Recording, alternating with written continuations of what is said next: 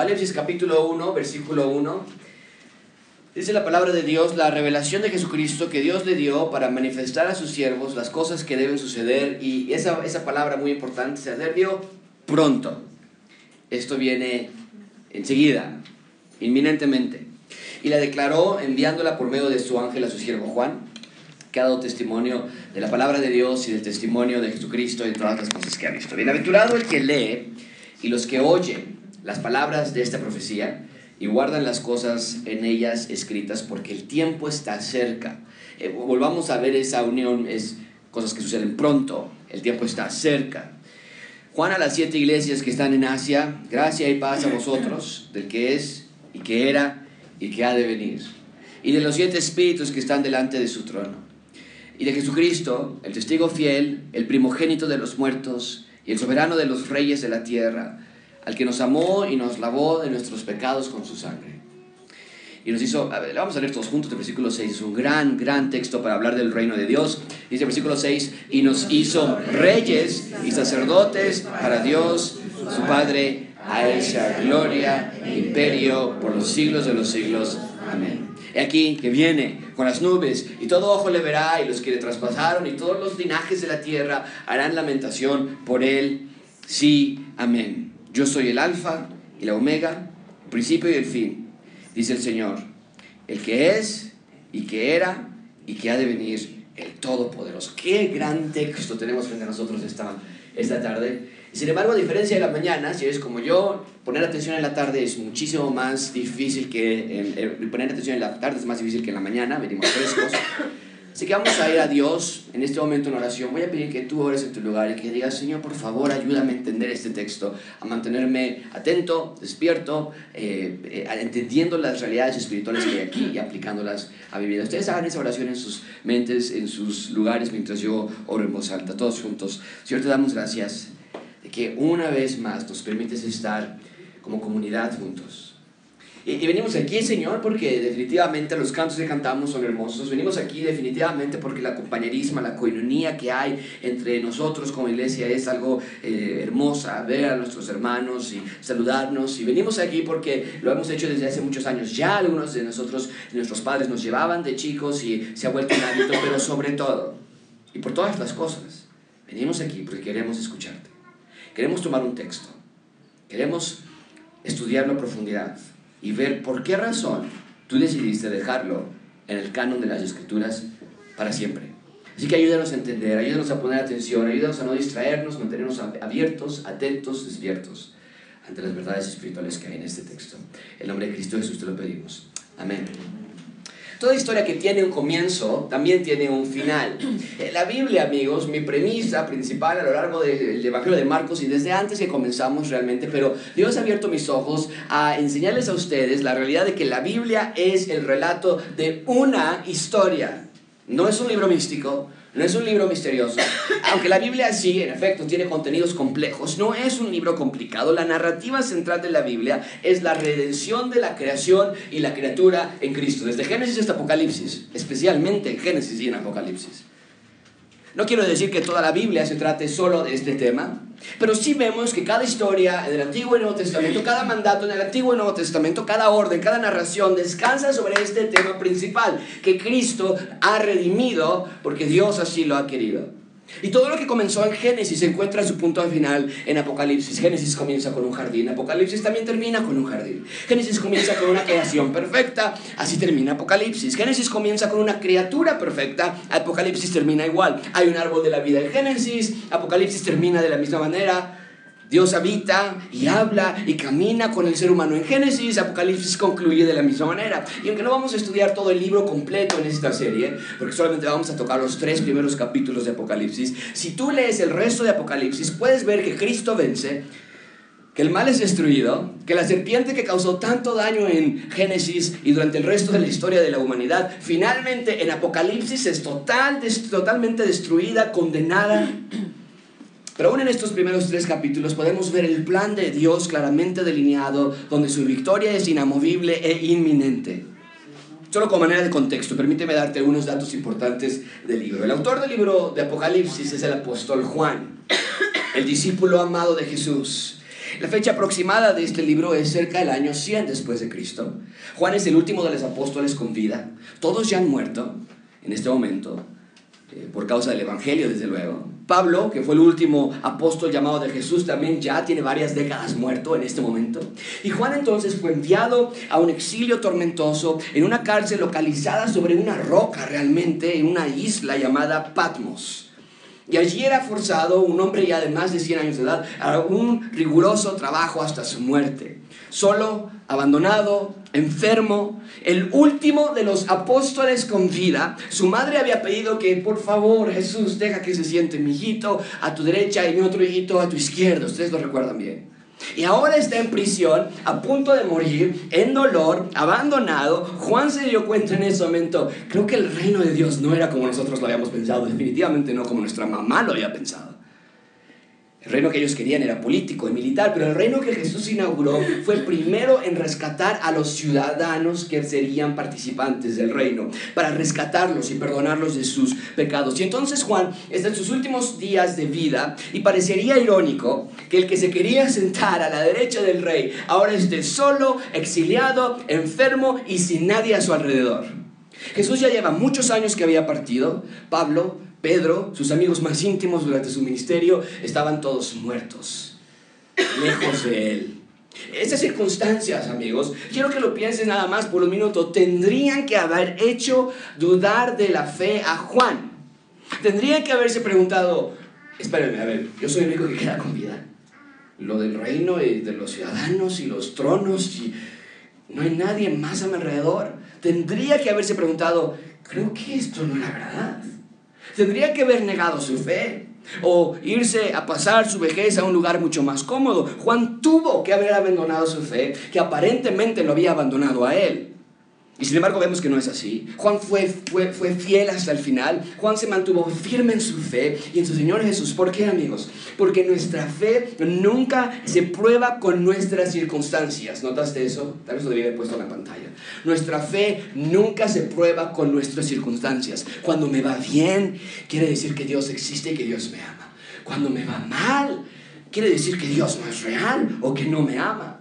Juan aprendió que si le estaba yendo mal, Juan aprendió que si todos sus amigos estaban muertos, Juan aprendió que si él estaba preso en Patmos, no era porque Jesús no fuese realmente el Mesías, sino porque su mismo maestro se los había advertido en Juan 15, 18. Si el mundo los aborrece a ustedes, que sepan que a mí me ha aborrecido antes que a ustedes. Si ustedes fueran del mundo, el mundo amaría lo suyo. Pero porque ustedes no son del mundo, sino que yo los elegí antes de la fundación del mundo, por eso el mundo los aborrece. Es exactamente lo que le sucedió a cada uno de los apóstoles. Sufrieron, no porque Jesús haya fallado, sino porque el mundo aborrece a Jesús. Y vuelvo a insistir, aún con todas estas circunstancias yendo a su contra, era para que Juan negara su fe. Pero son estos eventos los que nos dejan ver que el Evangelio realmente transforma vidas. Pero mucha atención con esto. Porque a pesar de que el reino no fue lo que Juan había pensado, no quiere, no quiere decir, esto es hermosísimo, no quiere decir que Jesús no le mostró visualmente a Juan cómo será el reino en el futuro. Esto es increíble. Nadie ha visto el futuro excepto Juan, de la manera en que lo hizo. Y siempre me pregunto si él me vio a mí allí. Porque él dice, vi una multitud de creyentes. Él ya fue al futuro. Dios lo llevó al futuro. Y si tú eres un verdadero ciudadano, Juan ya te vio allí adorando y siendo santo, santo, santo. Esto es increíble de pensar. Juan es el único que tuvo ese privilegio de todos los discípulos.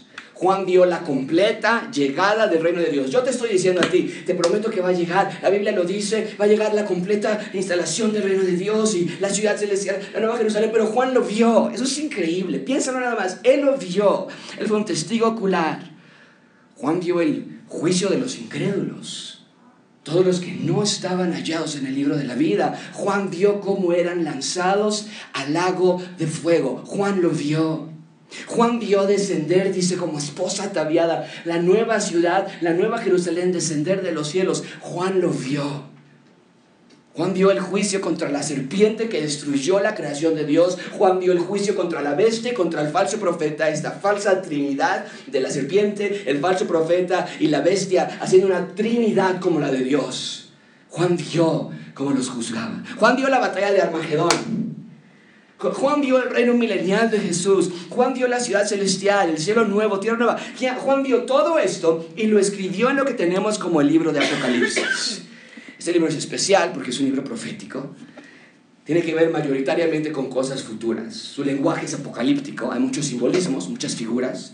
Pero es un libro que se debe tomar mucha atención con esto y cuando lo estudiamos lo vamos a hacer más claramente. Apocalipsis puede ser muy confuso si lo tomas de manera mística y alegórica pero es mucho más sencillo de entender si lo tomas de una forma lineal. Comienza el capítulo 1, acaba en el capítulo 22 y un evento tras evento tras evento hasta llegar a la culminación del reino de Dios.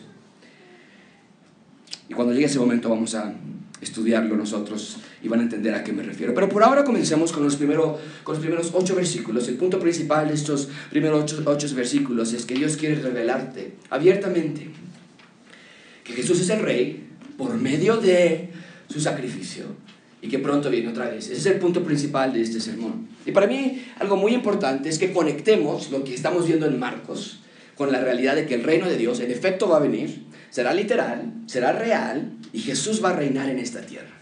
El libro de Apocalipsis comienza con un mandato de Dios para siete iglesias y hoy vamos a comenzar esta serie. Pero estos tres primeros capítulos son cartas a las iglesias locales de Asia Menor, y vamos a estudiarlo. Vamos a ver rápidamente tres puntos, la revelación del rey, veremos las iglesias del rey y finalmente veremos la segunda llegada del rey. Así que comencemos la revelación del rey. Ven conmigo la revelación del rey, versículo 1. Ah, vamos a leerlo en voz alta, dice versículo 1, la revelación de Jesucristo que Dios le dio para manifestar a sus siervos las cosas que deben suceder pronto y la declaró enviándola por medio de su ángel a su siervo Juan. La palabra clave en el versículo 1 es revelación. Eh, desde las primeras dos palabras de este libro, Dios claramente nos avisa de qué se trata este libro. Este libro es una revelación. En otras palabras, el contenido de este libro de Apocalipsis había permanecido secreto pero hoy, por medio de Juan, de este libro, se ha revelado al hombre lo que antes había permanecido oculto. Y esto es importante recalcarlo, porque Dios es un Dios que se revela, no nos deja solos, no nos deja huérfanos, volando sin dirección, sino que Dios ha elegido revelarse al ser humano y la Biblia es la revelación de Dios al hombre. Sí podemos conocer quién es Dios. No tenemos toda la revelación de Dios aún. Cuando lleguemos ahí veremos exactamente cómo Dios es. Pero no tenemos que andar preguntándonos de dónde venimos, a dónde vamos, para qué estamos en la tierra. Porque Dios se ha revelado al hombre por medio de su palabra. Y la cúspide, vamos a llamarlo así, la cima, la joya de la revelación de Dios, por supuesto, es el Señor Jesucristo. Jesucristo lo dijo así. Nadie, nadie. Eso es una palabra muy importante viene al Padre excepto por mí. Y Jesucristo añadió y dijo, si conocen, me conocen a mí, entonces conocen al Padre, porque yo y el Padre uno somos. Bien, entonces noten que este libro es una revelación, proviene de Jesús, la revelación es de Jesús, nos dice el versículo 1, la revelación de Jesucristo. Y esto puede tener dos ideas, ¿no es cierto? Puede ser que la revelación es de Jesús, de que le pertenece a Él, pero ahora nos la está dando. Es la revelación de Jesucristo. O bien puede decir que la revelación se trata acerca de quién es Jesús, la revelación de quién es Jesucristo. Y yo veo que ambas ideas son ciertas en este caso. En efecto, el libro de Apocalipsis podemos ver que todo lo que está pasando, Jesús lo está revelando al hombre. Pero también por medio de Apocalipsis podemos ver quién es Jesús, aún más y más, y lo podemos ver en su faceta de juez y de rey, cuando Él llega a la tierra y destruya y juzgue a todos sus enemigos. Entonces, el libro de revelación de Jesucristo, ¿qué más dice el versículo 1? Que Dios le dio para manifestar a sus siervos las cosas que deben suceder pronto y la declaró enviándola por medio de su ángel a su siervo Juan. Entonces, esta revelación es de Dios Padre a Dios Hijo y veremos aquí dos y vemos aquí dos personas de la Trinidad y en un minuto vamos a ver a la tercera que aparece también aquí. Pero aquí tenemos a Dios Padre dándole la revelación a Dios Hijo y cierra el versículo 1 que esta revelación se nos ha dado para que se nos manifieste las cosas que deben suceder pronto. ¡Wow! Dios Padre, a través de Dios Hijo y por medio de este ángel mensajero, quiere que sepamos, atención, Dios quiere que sepas ¿Qué está por suceder? ¿Qué está por suceder pronto? El adverbio, el adverbio pronto nos, no habla como de una cierta cantidad de tiempo. Oye, ¿pronto qué? ¿En tres años? ¿Pronto en tres meses? Sino más bien habla de inminencia, de, que es algo inminente. En otras palabras, este libro nos da la revelación de lo que sigue en nuestro mapa apocalíptico. Este libro nos revela lo que ha de venir en la siguiente fase de la historia de la humanidad.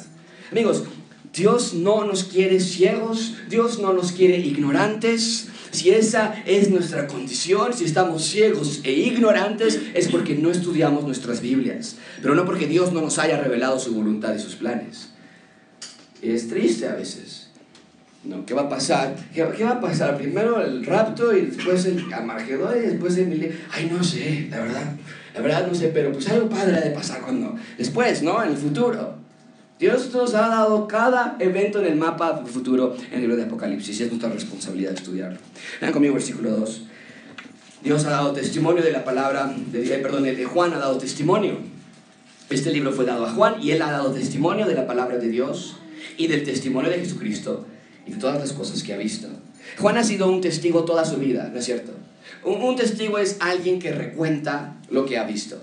Y el versículo 2 califica a Juan como un hombre que durante su vida entera ha dado testimonios de las cosas que vio. Dice que ha dado el testimonio de la palabra de Dios, del testimonio de Jesús y de todo lo que ha visto. ¡Qué privilegio!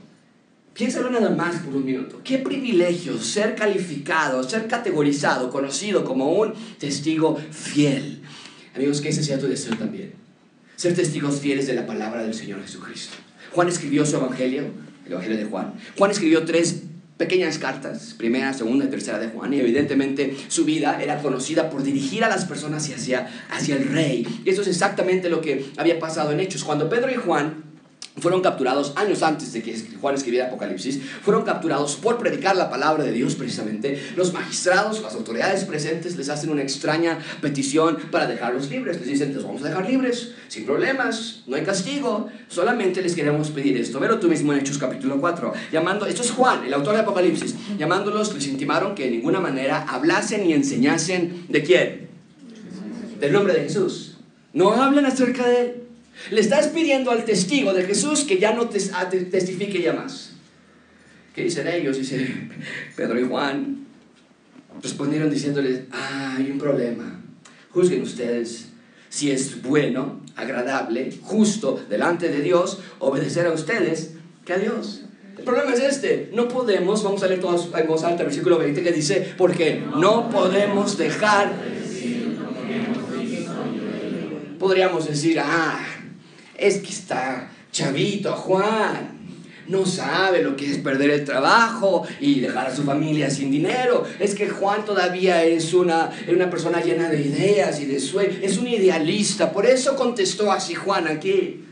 Ah, es que está acompañado de Pedro y Pedro era el líder de los discípulos, así que no, yo también me paro y digo que, a mí no me van a hacer callar acerca de Jesucristo. Pero cuando vemos en Apocalipsis que esté solo o acompañado, joven o anciano, con salud o enfermo, con toda una vida por delante o a punto de morir, Juan fue un testigo fiel de las cosas que vio y oyó, desde el día que comenzó hasta el día de su muerte. es increíble.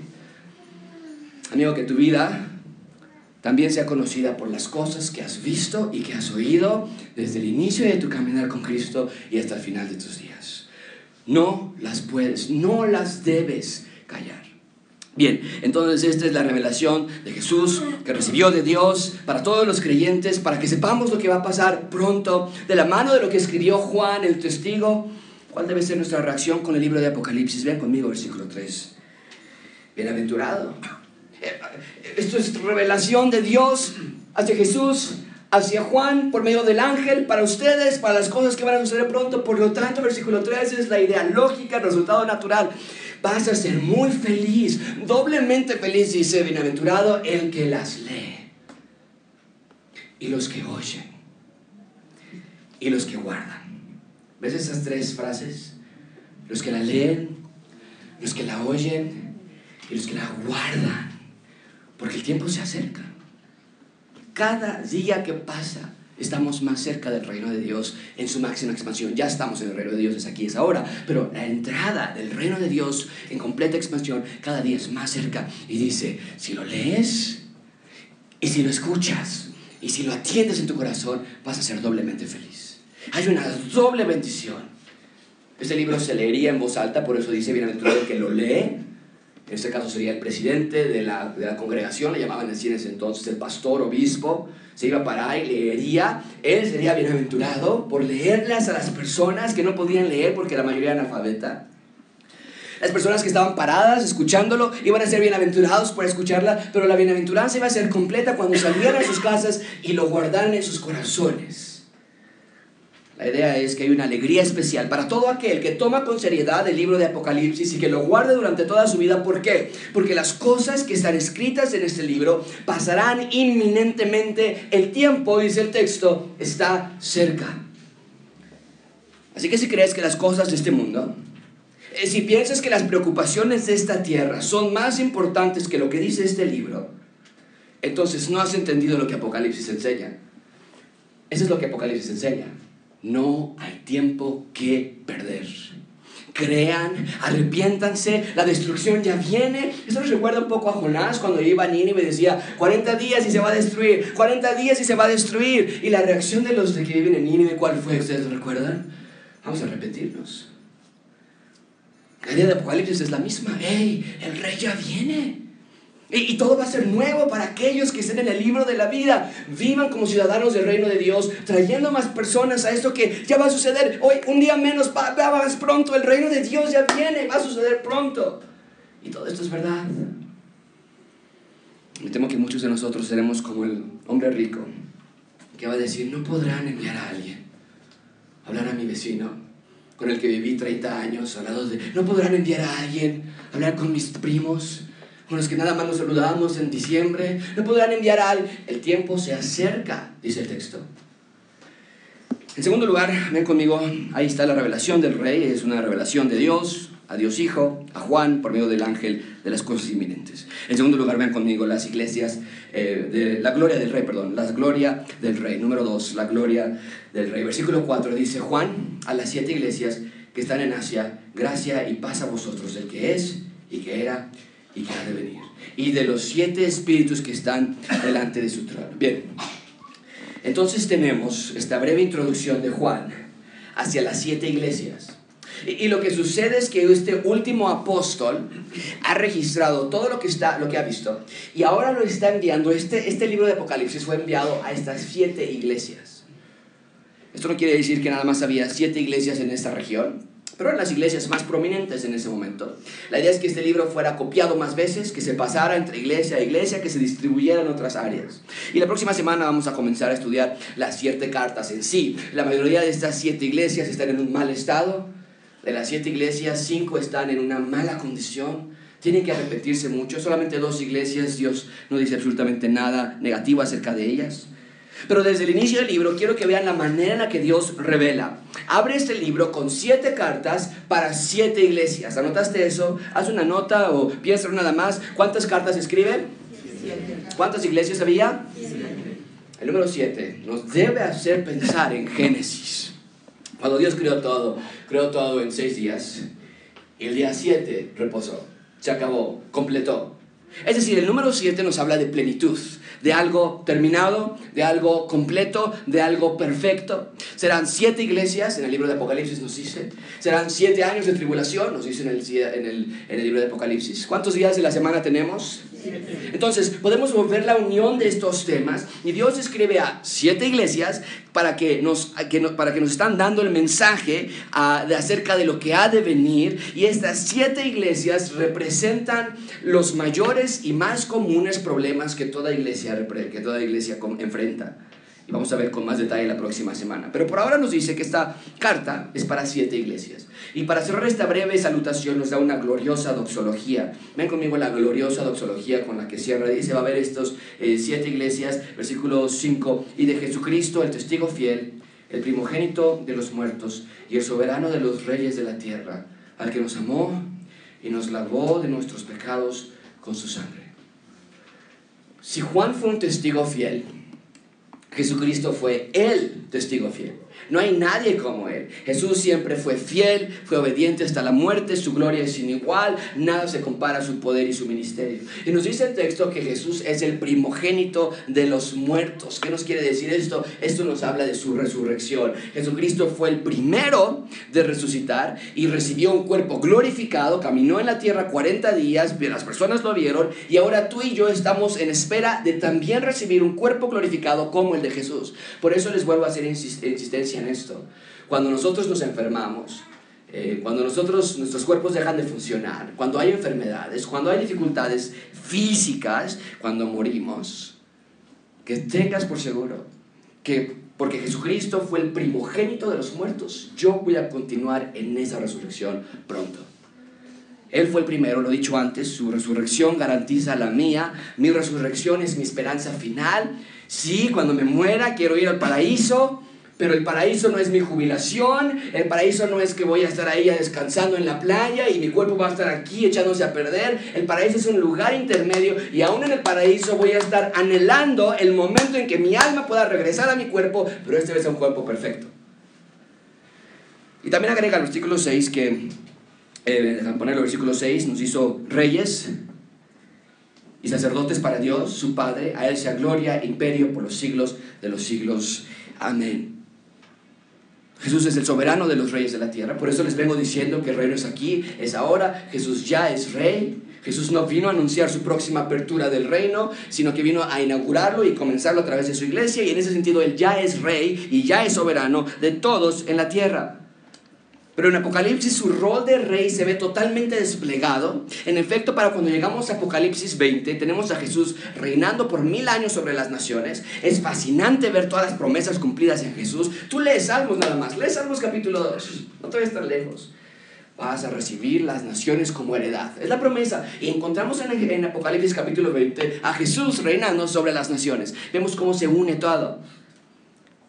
Y cierra, cierra el versículo 5 que nos amó nos lavó de nuestros pecados. Amigos, es un increíble párrafo. Nos amó. Desde antes que nacieras te amó. Aún sabiendo de tus debilidades y de tus pecados, aún conociendo tus maldades, Él te amó. No nada más te amó, dice el texto, te lavó de tus pecados con su sangre. Su obra en la cruz es el pináculo de su ministerio. Su muerte y resurrección son la marca de su victoria. Leímos ya versículo 6, nos hizo reyes, somos reyes para Dios. Vamos a reinar en el reino de Dios con Él para siempre. No puedo imaginarme ese momento.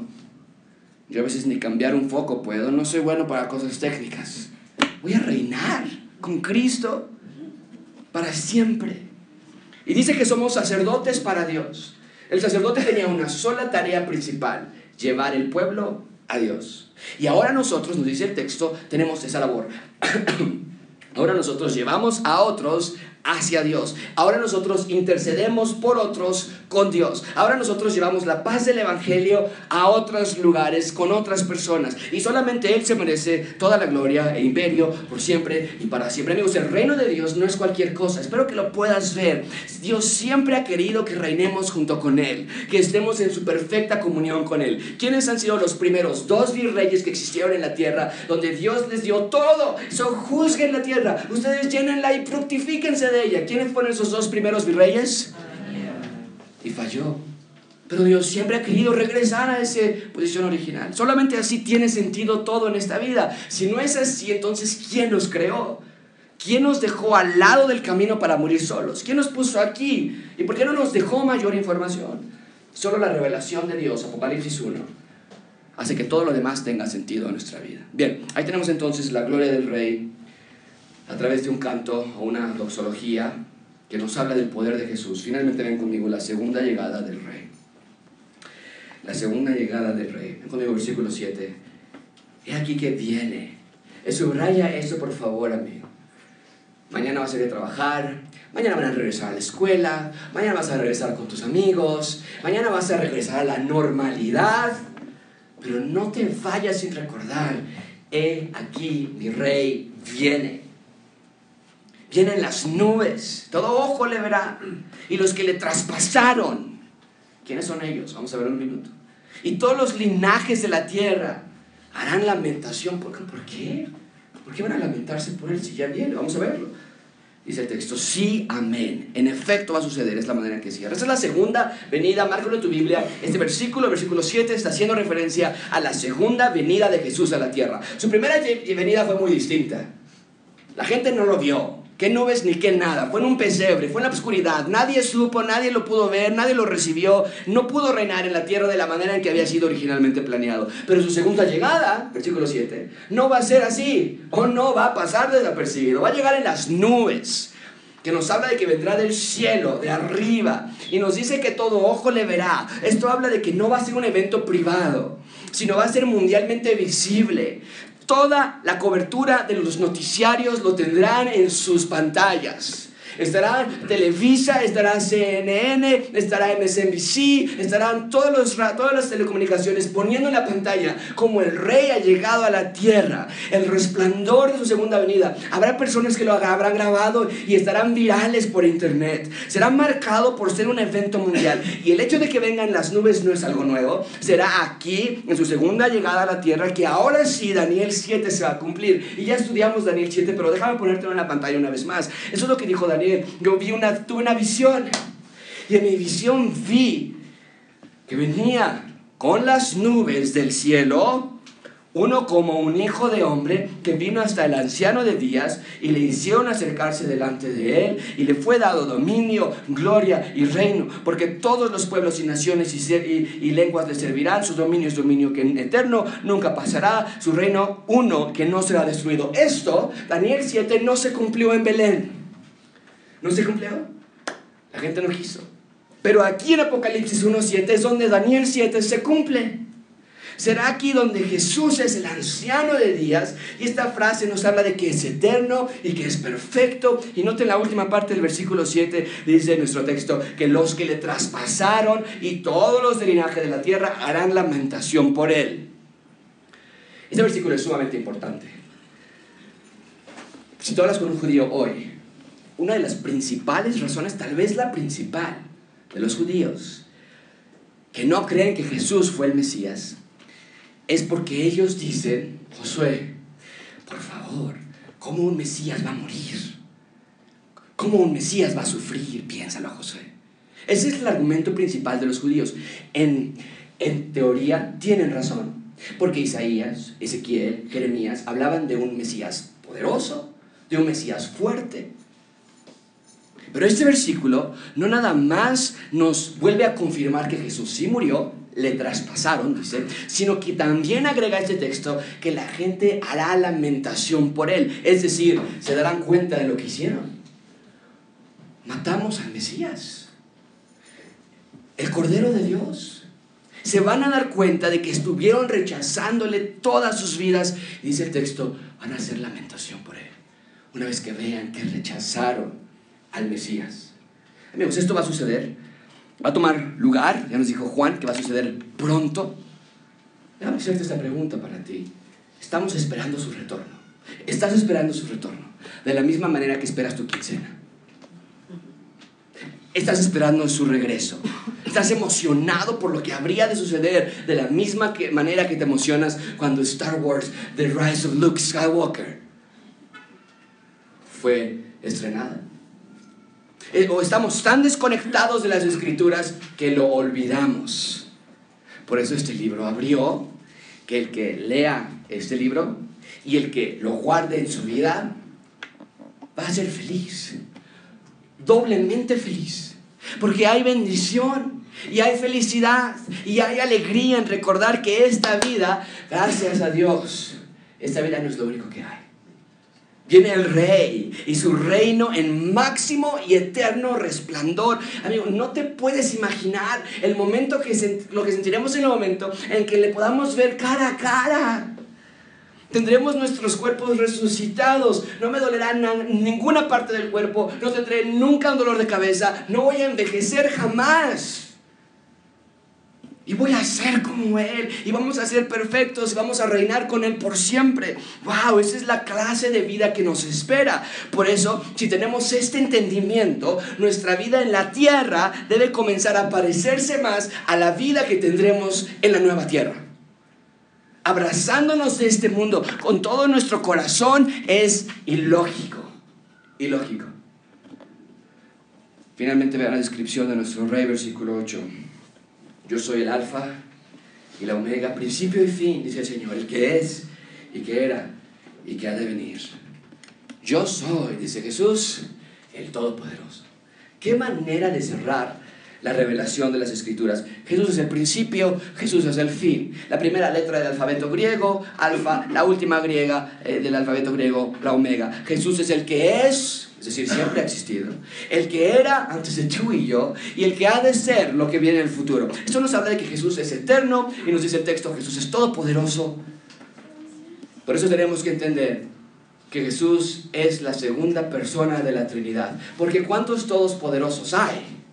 A Dios lo dijo así en Deuteronomio 6.4. Oye Israel, Jehová nuestro Dios, Jehová uno es. Entonces no tenemos a varios dioses todopoderosos, tenemos a solo un Dios, el todopoderoso Dios que se encarnó en la tierra a través de la segunda persona de la Trinidad que es Dios Hijo. Bien, ¿cómo podemos concluir este sermón? Amigo, Dios quiere revelarte. No te quiere dejar ignorante de esto, Dios quiere revelarte que Jesús es el Rey. Y Él es el Rey gracias a su sacrificio en la cruz. Y Él es el Rey que viene pronto. Tú piensas que se tarda, ¿no es cierto? ¿Cuántos de nosotros estamos cansados de esperar? ¿Cuántos de nosotros hemos olvidado incluso su retorno? Pensamos que lo que sigue en nuestra vida es morir. Amigos, el reino de Dios viene próximamente, pronto, inminentemente viene. Y nuestro Rey, que tanto nos amó, el que, nos, el que nos lavó con su sangre, el alfa y el omega, el principio y el fin, viene por nosotros en su segunda venida, vendrá en las nubes para reinar sobre las naciones, para mostrar a sus transgresores que realmente Él era el Mesías y toda rodilla se va a doblar y toda lengua va a confesar que Jesús es Señor. Pero no tienes por qué esperar ni un minuto más Dios quiere que le reconozcas como rey hoy. Hoy pide perdón de tus pecados, hoy confiesa tus pecados y hoy vive una vida del reino de Dios. Una vida distinta, diferente, radicalmente opuesta a lo que el mundo nos ha enseñado que vivamos. Vamos a orar. Señor, te damos gracias por este texto. Te damos gracias, Dios, porque vienes otra vez. De la misma manera que lo hiciste la primera vez tú vienes otra vez. Tú no retardas tu promesa, sino que eres paciente, esperando que todos se arrepientan, que nadie proceda al, al que todos procedan al arrepentimiento, que nadie, que nadie se pierda eternamente. Pero Señor, en esto esperar hemos pensado que esto es todo. Mi trabajo, mi escuela, mi salud, mis hijos, mi esposa, mi vida, mi dinero, el doctor, las citas, el colegio, y hemos llenado nuestro calendario de cosas pasajeras y temporales. Y nos atrevemos todavía a celebrar Año Nuevo, la rosca de reyes. Nos atrevemos todavía a celebrar como si vivir en la tierra es lo único que hay. Ayúdanos a vivir de una manera distinta, recordando que somos ciudadanos no de esta tierra, sino del reino de Dios y mientras estamos en esta tierra, nuestra labor no es parecernos a los ciudadanos terrenales, nuestra labor es parecernos a los ciudadanos celestiales, expandiendo el reino de Dios en cada esquina de este planeta. Llevando a cabo el mandato que tú diste a Adán y fructifíquense, multiplíquense, llenen la tierra. Ahora ese es nuestro mismo mandato. Llevar el mensaje a los confines de la tierra, multiplicarnos como creyentes, fructificarnos como creyentes, que haya más creyentes te ruego que cada uno de nosotros tengamos esta realidad en nuestra mente, porque tú, tú vienes y vienes pronto. En nombre de Cristo Jesús, te damos gracias por esto. Amén.